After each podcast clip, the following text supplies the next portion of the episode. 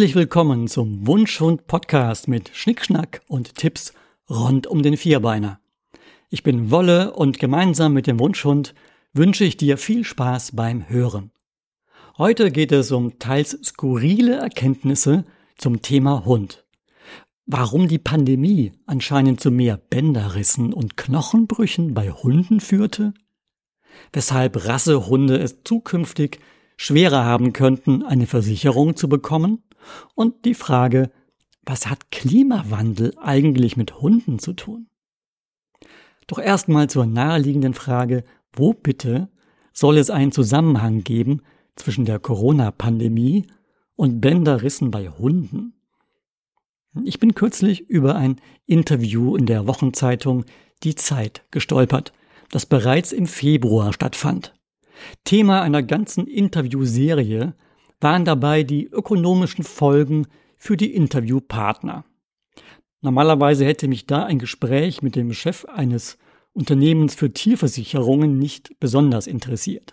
Doch dass die Zahl der Hundeverletzungen wegen Corona zugenommen haben soll, fand ich dann doch etwas seltsam.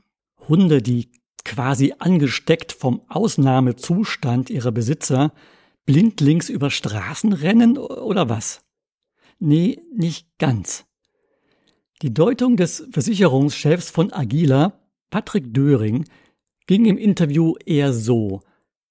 Die Leute waren mit ihren Vierbeinern im Lockdown häufiger Gassi und wegen dem Lockdown bzw.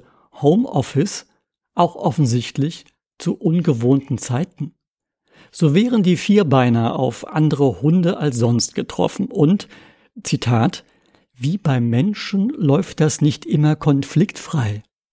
Ah, also doch eine Mischung aus Nervosität und Hey, das Gekläffe nervt. Ich glaub, den Spaniel kauf ich mir, sprach der größenwahnsinnige Rehpinscher, oder was? Oder haben viele Stubenhockerhunde und ihre Besitzer dank Corona endlich mal genügend Auslauf bekommen? Mehr Auslauf, mehr kaputte Hunde? Kaum zu glauben, aber eine plausiblere Erklärung scheint noch keiner gefunden zu haben. Neben dem schon hinlänglich bekannten Corona-Hundeboom scheinen sich auch weitere Folgen für Haustierbesitzer zu bestätigen. Denn ich habe unter anderem von Tierärzten schon gehört, dass der Hundeboom eine weitere Entwicklung verstärkt hat. Es gibt immer mehr kranke Hunde, denn für die plötzlich gestiegene Nachfrage nach Haustieren reicht das Angebot von qualifizierten Hundezüchtern in Deutschland gar nicht aus.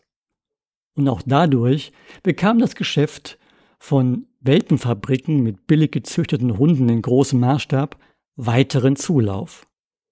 Zum Geschäft dieser Händler, die teils aus dem Kofferraum verkaufen, gehören auch billig gezüchtete und teuer verkaufte Pseudo-Rasse-Hunde. Das Ergebnis? Viele Hunde aus Welpenfabriken mit Zuchtfehlern bzw. starken gesundheitlichen Problemen. Und die Tiere leiden teilweise dauerhaft dafür. Und die Hundebesitzer zahlen dauerhaft dafür. Oder eben die Versicherer, die ja unter anderem auch Krankenversicherungen für Hunde anbieten. Weshalb einige Versicherer inzwischen teilweise einen Tierarztcheck voraussetzen sollen, bevor sie einen Rassehund versichern. Unter dem Strich bleibt, Schnäppchen im Rassehundebereich können für die Besitzer nicht nur langfristig teuer werden. Ihre Hunde können auch ein erhöhtes Risiko für ernste gesundheitliche Probleme haben. Kurz durchgeatmet, wenn das euch und euren Wunschhund nicht betrifft. Dann sollte man gleich noch mehr für Entspannung sorgen. Trotz aktuellen Studien zur Frage, was hat der Klimawandel mit unseren Hunden zu tun? Was ihr wissen solltet, um bei der Frage relativ entspannt zu bleiben, erfahrt ihr jetzt.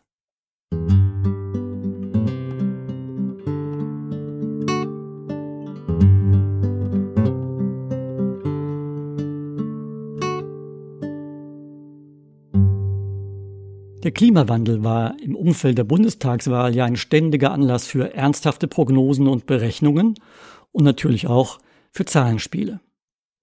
Die Technische Universität Berlin hat bereits 2020 zum Thema geforscht mit einer Studie zum Titel Ein Hundeleben und sein CO2-Fußabdruck, die Ökobilanz des Haustieres und seine Auswirkungen auf die Umwelt. Bekannt ist ja inzwischen das Rind als methanpupsender Klimakiller. Kommt jetzt noch der Hund dazu?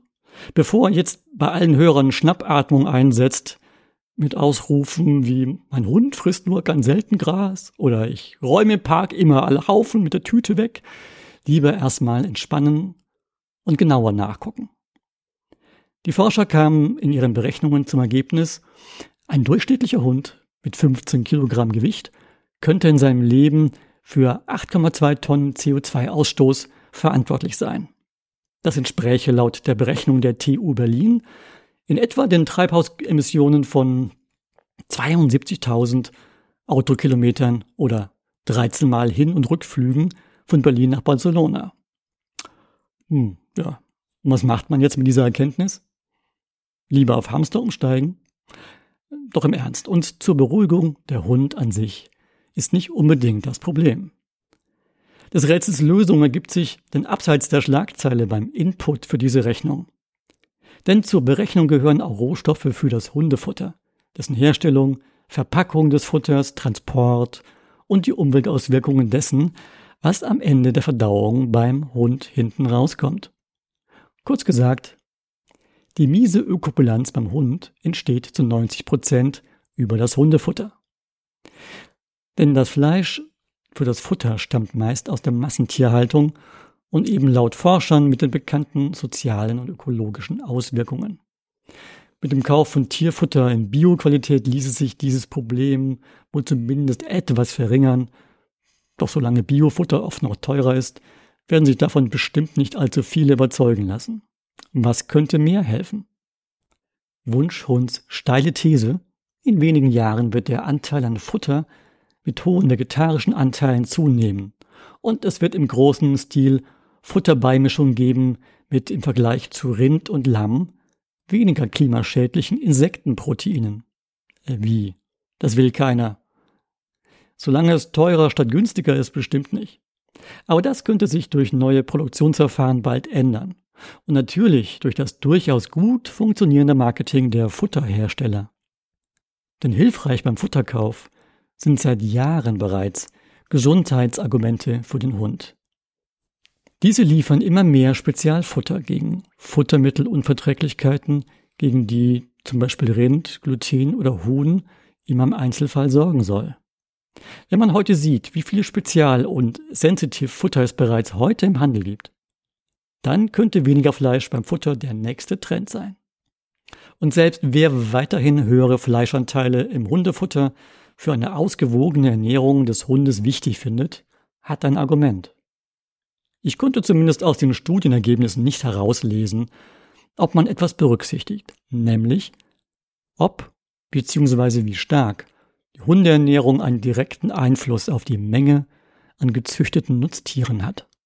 Denn solange wir Menschen uns Filets und die hochwertigsten Fleischstücke für unsere Ernährung herauspicken, solange sind Schlachtnebenprodukte von Tieren übrig, die man schlicht entsorgen könnte was auch wenig mit Nachhaltigkeit oder der Verringerung der Zahl an Nutztieren zu tun hat.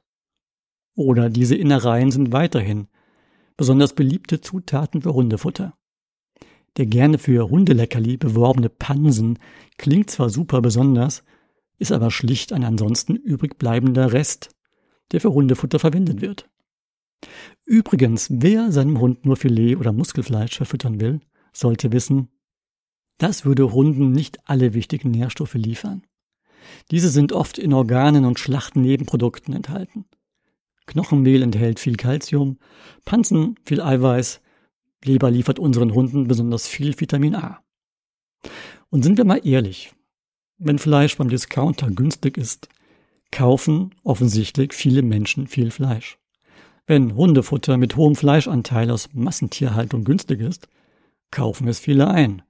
Also muss sich etwas in der Produktion und am Preis für besseres und möglichst klimafreundliches Futter ändern. Da sollte man eigentlich so langsam hinkriegen können, oder? Eine Ökobilanz für Haustiere beinhaltet natürlich mehr als den reinen CO2-Verbrauch. Doch auch das zweite große Thema rund um den Hund kann der Mensch zum Glück positiv beeinflussen. Ein bisschen wenigstens. Denn auch die Masse an Hundekot scheint aus ökologischer Sicht ein Problem zu sein. Klingt komisch, ist aber wohl einfach eine Frage der Masse. Statt der 5 Millionen Hunde im Jahr 2000 waren es bereits im Jahr 2019 über 10 Millionen Hunde in Deutschland. Und nach dem Corona-Boom sind es sicher noch ein paar hunderttausend mehr geworden. Und ein Durchschnittshund scheidet laut Studie über 13 Lebensjahre rund eine Tonne Kot und knapp 2000 Liter Urin aus, mit Folgen für die Umwelt, deren Ausmaß sogar die Forscher überrascht hat. Das Problem, das Überdüngen von Böden und Gewässern durch die im massenhaften Hundekot enthaltenen Mengen an Phosphor und Stickstoff. Wichtig wäre es deshalb speziell im städtischen Bereich auch im Park immer alle Haufen mit der Tüte zu entsorgen. Ganz unabhängig von bekannten Argumenten von wegen Kack am Schuh, versiffte Wiese und, oh Mist, das Ordnungsamt. Da sollte man eigentlich auch hinkriegen, oder? Ach ja, was die Forscher logischerweise auch sagen, ein kleinerer Hund würde durchschnittlich weniger Ressourcen verbrauchen und CO2 produzieren, als es größere Hunderassen tun. Also beim nächsten Hund statt Labrador doch den sprichwörtlichen Rehpinscher? Ich höre förmlich bei einigen das Kopfschütteln. Muss ja nicht, hat ja keiner gesagt, dass man nur beim Hund etwas für eine bessere Ökobilanz tun kann. Wie gerade eben gehört. Am Ende fabrizieren wir ja schließlich den meisten Kram.